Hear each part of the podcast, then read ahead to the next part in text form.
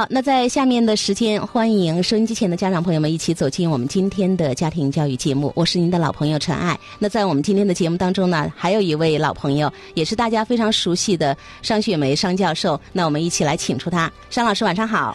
陈爱晚上好。在我们今天这一个小时的节目当中，啊，其实有一个主题：非暴力沟通。对这个暴力沟通呢，我觉得应该是包括很多方面。节目一开始，呃，你觉得就是哪些算是暴力的这个沟通的一些个状态或者样子？因为我们一直以来都在讨论一个话题哈，就是我们用嗯尊重的这样一个角度去跟孩子相处。我们要用尊重的语言和孩子进行连接。好多家长都觉得我是很尊重的，但是我们看到的很多的现实生活当中的案例是什么呢？妈妈、爸爸基本上跟孩子在进行交流的时候，是很容易陷入指责、批评、命令、抱怨，甚至恐吓。嗯啊，威胁，其实这些都是属于暴力的。他可能是在家庭教育当中，我们的家长认为是最速成的，因为我一这样子做了之后，好像孩子马上就，呃，立竿见影了，就听从了我的这样一个呃教育。那我们想速成的东西都会有很多的副作用，所以我想今天我们换一个角度来想，不用这种方式，看看能不能找到另外一种方式来跟孩子进行连接。那今天呢，我们想聊一个案例，就是在我群里、QQ 群七幺五五二幺零零三，有一位妈妈就是给我发来了她跟孩子之间的系列的这个事故事哈，希望就是我们能够帮她看一看，嗯到底她跟孩子之间怎么样了哈。好的，可以怎么样去改善一下？那这位妈妈大概的这个背景呢，我们先来做一个介绍。她其实是一个很优秀的妈妈，就是出国读了博士，然后工作上面应该也是非常优秀的哈。对她是一个单亲妈妈，在孩子九岁的时候是跟先生就是离婚嘛，孩子现在是跟她生活在一起，嗯但是由于就是妈妈要出国要去读博士，后后面这个工作又很忙，嗯虽然孩子在他身边，但是基本上是爷爷奶奶带大的，就带着隔代教育，对对，还是爷爷奶奶带。所以妈妈现在发现这个孩子到了高二是一个男孩儿，嗯就是成绩他觉得特别的不好，就比较担心，比较焦虑。他现在着急，但是孩子是一个无所谓的样子，完全不努力。但是孩子他说还有其他的一些爱好，比方说打球啊、画画呀，就这些个还是挺不错的哈。所以他就特别给我列举了，就是十一月份周六的一天，他跟孩子的一段经历。那我们一起来看一看，来看看都发生了 什么。好的，呃，这位妈妈是这样描述的：就是十一月八号周六，我从昆明出差回来，然后晚上到家的时间大概是晚上的十点十分，孩子呢就把我手机拿去看到晚上的十一点零七分，我招呼了几次才给我，然后他又开始去看电视，我躺着也睡不着，十二点过出去招呼了一次。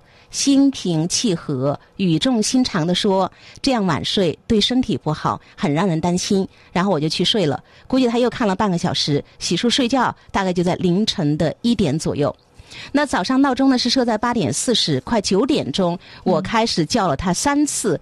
大概九点半起床，十点钟吃完早餐，过了又说要看一下手机，大概看了半个小时，然后就出去了。等到十一点五十，我准备去做午饭的时候，发现他又在看电视了。这个时候，我心中那个气马上就上来了。嗯，大上午的时间就被这样度过，忍不住就说了他。说着说着，眼泪都流下来，连离家出走的心都有了。然后打了很多省略号。最后呢，我还是冷静下来去做饭，想到是因为。他下午还要去画画，然后妈妈有一个心情的这个描述哈，对就是这一个小时，孩子还是继续在那儿看电视，呃，就是我无论怎么说，怎么伤心，怎么难过，他都是无动于衷的。就大概妈妈在第一段跟我们描述这样的一种状况，大概谈一下感受吧，尚老师。啊，我感觉这个妈妈就是，呃，很委屈哈、他觉得跟孩子之间无法进行连接，这样我就感觉，好像妈妈跟孩子之间那种关系处在一个妈妈是在主动的付出，但这种付出呢，更多是一种督促。管理，妈妈一直在表达自己的这个想法啊，我希望你做这样，我希望你做那样。其实这个就是一种要求，一种命令。刚才我们讲到的非暴力沟通，不停的表达自己的想法，这种唠叨其实也是一种暴力沟通沟通。你按照我的要求去做什么，尽管我这个出发点全都是好的，嗯但这个此时此刻跟孩子之间那个表达的意愿，我觉得这一点，这个妈妈可能还还处于一种比较茫然的一种状态。到底妈妈想要干什么？他跟孩子沟通的意愿非常重要，因为这个意愿确定了之后，才能够决定这次沟通是否能够继续下去，或者是否有效。去感受一下孩子当下他到底有什么样的需求和感受。那这位妈妈应该也在听节目。呃，其实妈妈听到这儿有要想一下，就是我们刚才就那么短短的半篇哈，小半篇纸，妈妈是不停的我我在表达我的意愿，你有没有去静下心来听一听儿子你想干嘛？你有什么想法？我们来回顾一下，十点钟他刚刚出差回来，对，孩子马上就说妈妈我要看手机，他就拿拿着看了一个小时，中间招呼了几次。看完了没有？不要看了，快给我！然后又过去给我，不要看那么久，行不行？眼睛是不是要看坏了？我们估计有这些语言哈。对然后要了几次才给，手机拿走了，当然孩子就去看电视去了。十二点钟又去招呼，是不是要睡觉了？是不是要睡觉了？然后心平气和、语重心长，其实就是怎么样，继续继续唠叨，继续催促，什么身身体不好啊，让人担心啊。然后妈妈唠叨完了之后又去睡了，就是孩子洗洗漱漱，他说就凌晨一点钟了。第二天早上我们看叫起床哈，怎么回事？刚刚。十点钟吃完早餐，又要找我要手机，看了半个小时。然后十一点五十，我做午饭的时候，孩子又在看电视，所以妈妈那个气怎么样？就又来了，就开始说了，说着说着眼泪都流出来。我们可以想象一下，妈妈又在说什么？你一大早起来，起来的那么晚，数落吗。对，手机完了就看电视，电视完了现在就开始吃中午饭，中午饭吃到这一上午就没了。你到底想干嘛？你为什么要这样？你怎么这么不争气？都高二了，怎么怎么样？离家出走的心都有。最后我还是冷静下来去做饭，因为孩子说下午他要去画画。呃，其实妈妈的这个冷静，我觉得可能更多的就是一种强迫、强忍。对我压抑住，我控制住。但是我们说，有时候有一种强迫忍下来，因为你并没想明白，对，这个就是你还是会爆发。因为你跟孩子根本就没有解决任何问题，就所有的都在这个唠叨当中，你们每天都这样重复的，孩子好像把你给屏蔽了。我们看到孩子就是无动于衷，你说你的，我干我的。对，就完全屏蔽了。妈妈是空气一样的存在，所以这妈妈内心里面也很抓狂的。嗯其实我们看到妈妈有一句话说的是：“嗯我实在是忍不住了。”第二天上午的事情哈，嗯她实在忍不住了，因为从头一天晚上，这个情绪就一直压抑着，压抑着，嗯然后妈妈的内心里面可想而知可以产生哪些东西，呃，担忧。你看我的孩子就这个样子，身体怎么办？前程在哪里？我说的话他根本不听，哈，他以后可怎么办？我怎么办？内心充满了担忧。妈妈觉得孩子应该这样，应该那样，但孩子都没有去做。那当时妈妈用不停的唠叨去要求孩子这样和那样，其实孩子没有去顺应他这个必须。你看他内心里面担忧、应该、必须，全部都占齐了。这三个思想病毒在某一个点，他一直忍，一直忍，某一个点就爆发了，这个就是愤怒。啊，愤怒背后肯定是有这三样东西的，泪流满面哈，非常委屈。这个时候，我猜想妈妈内心里面肯定有一份内疚，因为刚才开始的时候节目提到了，她是跟爷爷奶奶一起生活的，估计这个事业很成功的妈妈，嗯，一定小时候陪伴孩子比较少。所以她内心里面就觉得啊，可能是因为我陪伴的比较少，你看让我的儿子，呃，可能跟我之间就缺少了情感的连接，可能又因为这个家庭的破裂，也让我的儿子没有在一个完整的家庭里面成长。可能这一切他会有一种内疚，同时呢，也有对未来的一种恐慌，甚至有一种无助，我都不晓得该怎么办。我已经把所有的真心都付给你了，但是我看不到半点的回应，所以妈妈也很委屈。那张老师，我们刚刚有分析到，通过这几小段的描述，我们看到妈妈都是单方面的、不停的在表达自己的意愿跟要求，对，在对儿子唠叨，但是儿子基本上是没有任何反应的，就是说这个不是真正的沟通，这是妈妈单方面一个人在在表达信息。对，在在发出讯号，但是孩子根本就没有接收的意愿哈，就完全是这个样子的。我们来看一看后面的这个妈妈又在描述说，孩子去洗了碗，我回房休息，一会儿他过来说他要带着手机去画画，我没有同意，也不想妥协，他竟然就不去画画了。四点过，人家就去打篮球了，八点钟才回来，晚上。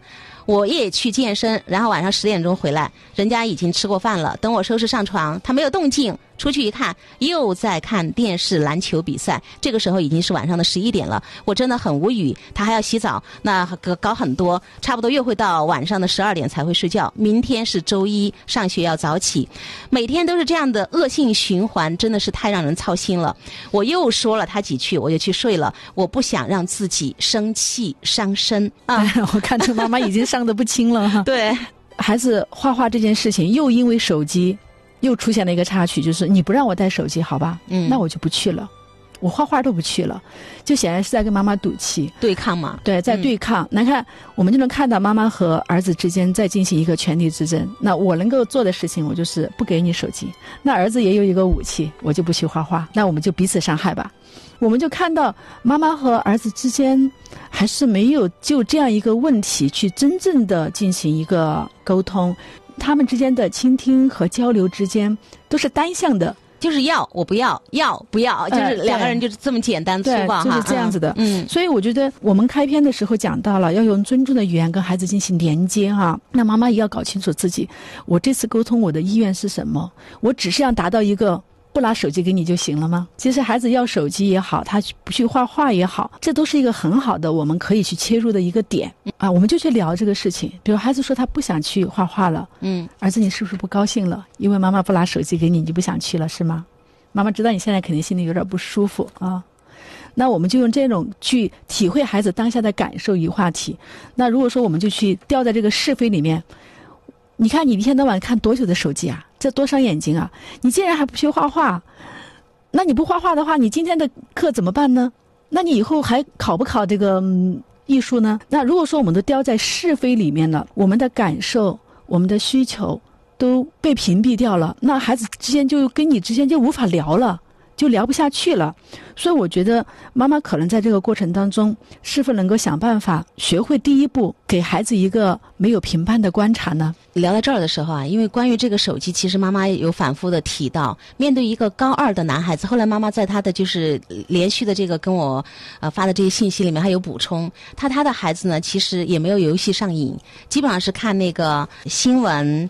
嗯，看篮球比赛，还有一些信息、一些资讯，看一下 QQ。所以我就特别想问商老师，因为你的女儿刚刚上大学嘛，对，因为好多家长对手机的控制非常的严，但是我们知道时代的变化，手机其实跟我们已经成离不开了，离不开了。我不知道你的女儿在高中阶段，整个上学期间，她是有自己的一部手机吗？还是没有？还是也是严格控制，孩子完全能够遵守？就这一块，你们是一个什么样的状态？嗯，其实孩子上高中就有手机了，但学校也是要求孩子不带手机到学校去。那回家里他肯定还是会用手机的。嗯。那如果说我们越是跟人说，哎，你不要看手机哦，这个可能就是在提醒孩子，我们没有说特别在意的说，呃，你不要看手机，或者说你只能看多久的手机。那我们也会留意到，有时候孩子会比较喜欢看一样东西的时候，哈，他关注新闻呐，或者是资讯呐，甚至是朋友圈呐，他会这个关注的时间超过了我们的那种预想。这个时候，我们通常不会去马上去制止他说，你不准看手机了，你看了多久了？那我会说，咦？今天在看什么呢？这么好玩，咱们能不能把眼睛保护一下？妈妈很担心你哦。拍拍他，也不去马上批评他。你看你，你怎么都看了这么久的手机了？这很容易对抗的。好，一会儿转过来，来喝点水。你看看你是打算几点钟开始呢？妈妈知道你这会儿肯定是被他给锁定了。那你看看你今天的时间怎么安排，让我们的作业能够。完成得了，然后自己能够按时睡觉。那我用这种方式去跟孩子交流的时候，就让他去做选择，因为这事情是你的，不是妈妈的。孩子就没有一种逼迫感，他没有一种好像随时妈妈在跟我争夺啊，我就躲着藏着。曾经我跟在节目里面也讲过，有一个家长，他就不让女儿看手机嘛，后来女儿就是躲在厕所里看手机。女儿为了看手机，因为家里还安了监控器嘛，他就拿一个。假的那个假的盒子，拿来放在那个监控器看的地方，然后把那个手机拿到卧室里面去看。一旦我们就这个问题在跟孩子进行权力之争的时候，其实孩子是有很多办法的。那刚刚听到了这个妈妈讲到的孩子他关注的这些东西，其实我还有一种感觉哈，我觉得这个孩子嗯没有什么大问题的，我觉得还是蛮阳光的哈。你看，是他对世界有一种好奇心，嗯，而且喜欢打篮球，运动嘛，嗯，也提到跟同学呀关系也不错，关系都很好，老师关系。都很好，也也很善良。可能妈妈内心里面，我在想，是不是有一个梗儿啊？因为妈妈是博士嘛，我想她内心里面是不是有一个应该？她就觉得我的孩子应该要在学业上是一个什么样的状态啊？我我觉得这种应该可能就会让我们。陷入到焦虑当中，陷入到恐惧当中，对，然后把焦虑、恐惧全部投给孩子，我们限制就会特别多。对，比方说，我当时就看了这么多，我就觉得一个高二的男孩子运动，我们说正青春嘛，呃，蓬勃的那种力量，然后他要去用一下手机，都是妈妈给我，然后妈妈把手机拿给他，然后看一会儿，妈妈就会去唠叨，看一会儿就去唠叨。其实孩子在那个使用手机的过程当中，非常的痛苦，对，很烦躁，我觉得是一种这种心理。啊，你你唠叨了一个小时，好给你了，我去看电视了。所以其实孩子从来都没有兴高。采烈、心平气和、舒舒服服的，就是对来玩儿。妈妈每次都说的，周末就是他最放松的时间，他是不会学习的。我就说，高二的一个男孩子。永远都是说妈妈把你的手机 对借借，然后妈妈有表达说，其实周末孩子是走读。他当时为什么考虑走读呢？是因为他觉得他想要陪伴孩子，开始弥补。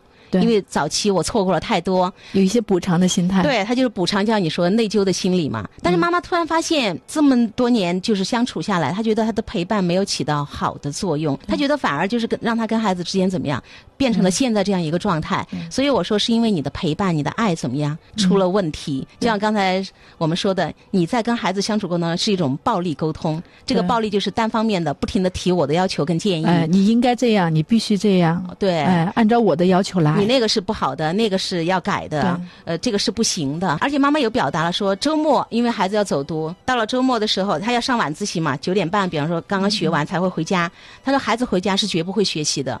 其实我们想一下，晚自习其实老师该补习的作业的什么都在晚自习都完成了。对，孩子觉得回来想放松一下。我觉得有时候家长会很呃执拗于那个必须要复习预习，然后再做一些什么额外的题。家长特别注重这一块儿。曾经我听到一个专家说，从小开始小。学开始哈，孩子一上学，家长就期待孩子能够预习、复习，做额额外的课外作业，这个是标配哈。他其实家长都想多了，他说这是完美的理想中的小孩儿，所以我觉得妈妈她就是你说的有一种焦虑跟恐惧，让他不时的觉得孩子到处还是说我看不惯。对，按照我的要求来啊。其实刚才您提到了这个对孩子使用手机的问题，嗯，呃，我觉得嗯，大家也不要误会了哈，就觉得好像常老师应对孩子手机的问题就是呃游刃有余的哈，非常的顺手。其实也不是这样哈，我们也曾经呃因为孩子在车上看手机这个事情，我曾经跟我女儿也发生过这个不愉快的一个交流。嗯，因为我很在意她的眼睛，因为我的眼睛很好，所以我就很希望我的女儿的这个眼睛也又大又明亮，不要戴眼镜啊。但是有很遗憾。就是他已经有近视了，而且他的这个叫什么散光，散光还还还蛮严重的，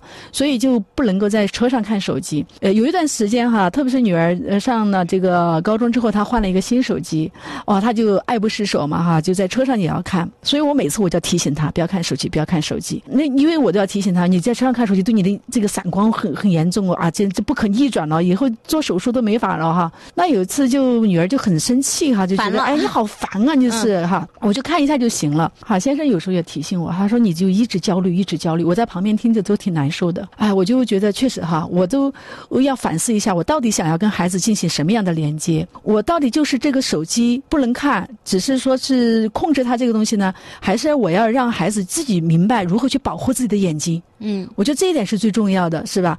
所以我后来就换了一种方式啊，我就说，哎，乖乖。妈妈可心疼你那个大眼睛了哈！我每次一看到你在那个车上看手机的时候，妈妈就心里面就特别的纠结哈。那么美丽的大眼睛，以后要是被眼睛挡住了，眼镜一副啊啊！我说那多可惜啊！摸摸他的头哈，他说好，马上就放下。就说我们会换一种方式，但尽管这种方法并不能够立竿见影哈，有时候可能孩子也会拖延一下。但是慢慢的，我就不再去焦虑于说，好像感觉他看一下眼睛就坏了，就糟了哈，就很恐怖那种状态。所以，当妈妈放下了必须应该这种评判的、指责的、批评的态度的时候，而是表达我的感受，对我的感受，女儿就就会非常愉快的说：“好的，好的，我马上停下，再等我一下。”这个就是情感链接。像刚才就说：“哎，人家又去打篮球去了，四点钟出去，八点钟就回来了。我也去健身了，十点钟我也回来了。反正人家也吃了饭，呃，等我收拾上床，看他没动静，一看又在。”看电视了，就是你会发现妈妈跟孩子之间真的没有互动。我感觉妈妈有点像一个那个监控人员，随时看着孩子一举一动，然后做评判。所以这个地方我特别想聊。你看哈，沈老师曾经讲到一个案例，就是一个男孩也是打完那个踢完足球，好像是不知道是篮球还是足球，就是满头大汗的回来，他爸爸就开门了嘛，孩子就非常激动，哎，老爸，我们今天赢了。他爸爸说很好。恭喜，呃，运动是一个特别好的事情，能够强身健体，这样子可以更好的学习。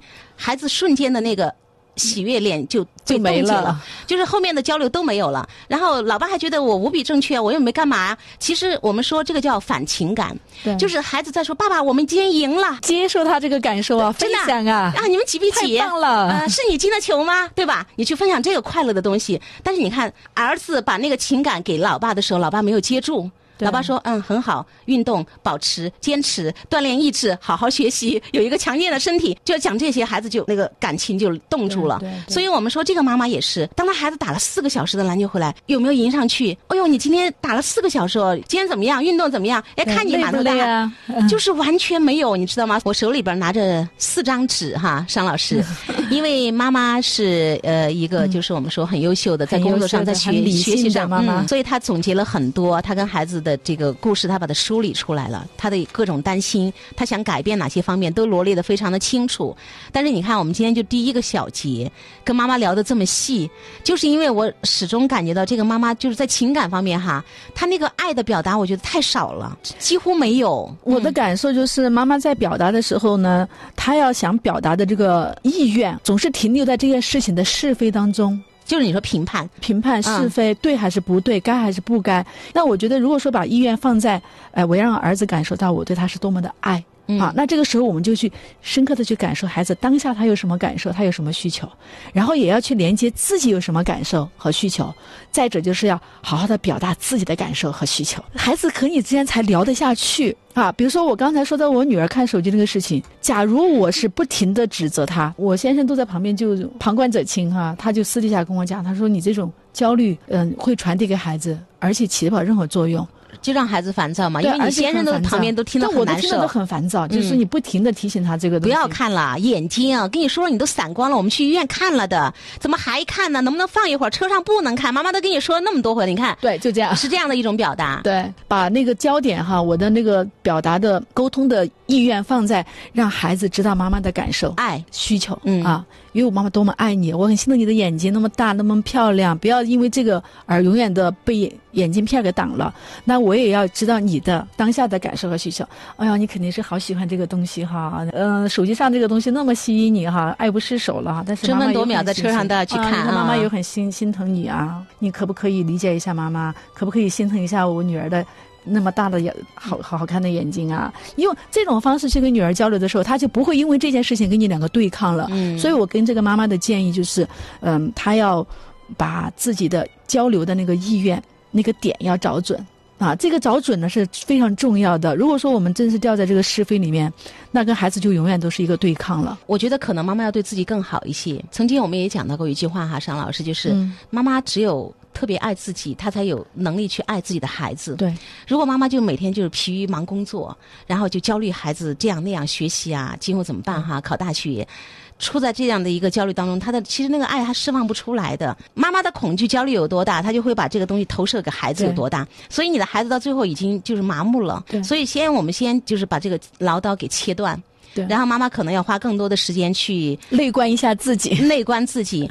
我今天还看到一个我喜欢的，就是李雪做那个《爱与自由》的哈，也是她说了一句话，她说，嗯，好多家长不停的想去表达，你应该这样，你应该那样，就是去管理孩子，还是把管理孩子的时间放在管理自己管理自己。当你把自己管好了的时候，你会发现孩子其实早就变了，就是因为我们就在他身边嘛，我们是什么状态的，孩子就会吸纳。嗯我还看到就是有一个妈妈，我觉得有时候就是妈妈那种放松的状态和她的那种对孩子的信任跟支持，我们要流露出来，对孩子非常的重要。第一个妈妈她这样子表达的，她说：离异之后，孩子不在我的身边，我还有重度抑郁，但是呢，我通过学习。呃，我就开始学会倾听，学会陪伴。他是通过电话的方式去跟孩子随时沟通。嗯，他说，孩子就从重点高中的变态压力当中解脱出来了，过得轻松自在，成绩从尖子班的倒数跨到年级的前四。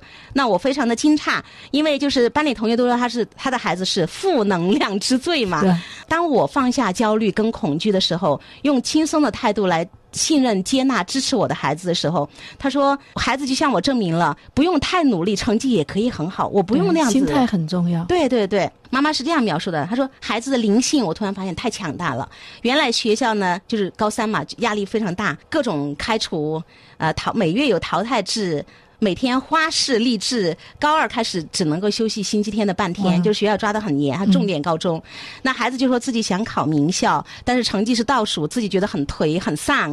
那晚上睡不着觉，一直感冒咳嗽，每天都说不想去上学了。那我就在一次一次的倾听，我就听孩子抱怨，我就一直听。哦，你今天又感冒了。哦，宝贝儿，你今天又不想上学了，今天特别烦躁，就这样子去听。不知道为什么他说的孩子就那个状态好了，就越来越好。我就崇拜的不得了，我就问我说：“宝贝儿，你怎么做到的？你为什么突然一下就有这么质的飞跃？”他说：“是因为我告诉他不要去被就学校的那种焦虑给压倒，你抓紧时间去玩儿，去放松。作业就是你能够解决的就解决，不能解决的你可以去抄一下都行。”他说：“当我这样倾听，帮孩子去释放的时候，然后有一次孩子就给我打电话说了一个，他说：‘妈妈，他其实我发现不要有什么具体的目标跟计划。’他说：“我太惊异了，为什么？这是我这一辈子到目前为止才隐隐的得出了一个结论：不要太有目标计划，密密麻麻的把自己捆绑住了。对，他结果孩子那个灵性，在我的陪伴跟倾听当中发生了是的那个改变。对，所以我希望妈妈呢也能有这样的一个状态。对，这个妈妈一定要调整。其实我想跟这个妈妈说几句话。第一呢，就是放下内疚啊，因为这个内疚可能就会左右我们的一些判断，我们的一些情绪和状态。没有这个完美的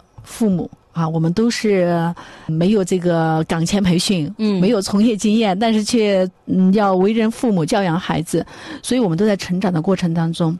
如果我们昨天觉得我们做的不尽人意，没有关系，我们今天开始学习，明天一定会更好。对，内疚。把它放下。第二呢，我觉得这个妈妈把心里面那个应该放下。自己是博士哈，好像父母都是非常优秀的，那我就觉得我的孩子也应该在这个学业上跟我们一样哈，考上名校或者怎么样。但我们可以看到，这个孩子其实是很聪明的。